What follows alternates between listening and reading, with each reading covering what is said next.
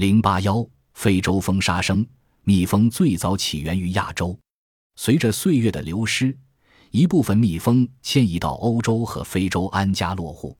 抵达欧洲的蜜蜂找到了温和的气候和充足的蜜源等理想的自然条件，从此在欧洲大陆采花酿蜜，繁衍生息，为当地人民增添了欢乐。到达非洲的蜜蜂不仅受到严酷的气候折磨，而且还时常遭到野生动物和人类的不断偷袭。为了生存，他们同所有的入侵者展开了漫长激烈的搏斗。在保卫自己和蜂巢的过程中，非洲蜂日益变得顽强凶猛。天长日久，他们养成了一种好斗的性格，而且一代超过一代。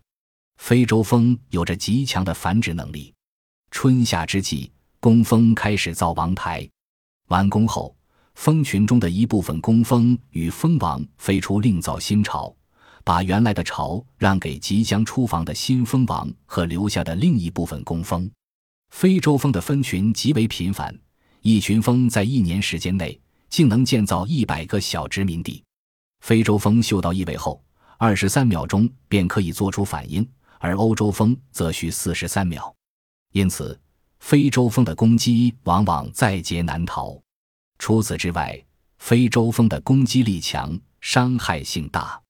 它们遇到入侵者时，一般都是大批出动，穷追狠盯，常常把对方驱逐到二百米以外才罢休。整个攻击的时间竟然可长达十五小时。相比之下，欧洲蜂的攻击就比较弱，他们一般只把敌人赶到三十米外便凯旋，全部攻击时间不到三分钟。一九五六年，巴西圣保罗大学的遗传学教授科尔。从国外带回了三十五只非洲蜂王，准备做遗传试验。为了防止非洲蜂飞逃，他采取了各种严密的措施。可他的一位新助手对安全措施却掉以轻心，结果犯了一个可怕的大错误。他敞开了喂养非洲蜂的巢箱盖，二十六只蜂王飞逃。不久，凶恶成性的非洲蜂开始在巴西以惊人的速度繁殖起来。进入六十年代后。成群的非洲蜂每年几乎以五百公里的速度飞向南美其他地区。目前，南美已有几百人被尸伤中毒死去，数以千计的家禽和牲畜遭难而亡。蜂群所到之处，所有生灵全部消失，无一生存。非洲蜂已成了可怕的杀生蜂。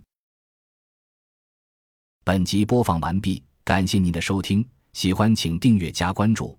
主页有更多精彩内容。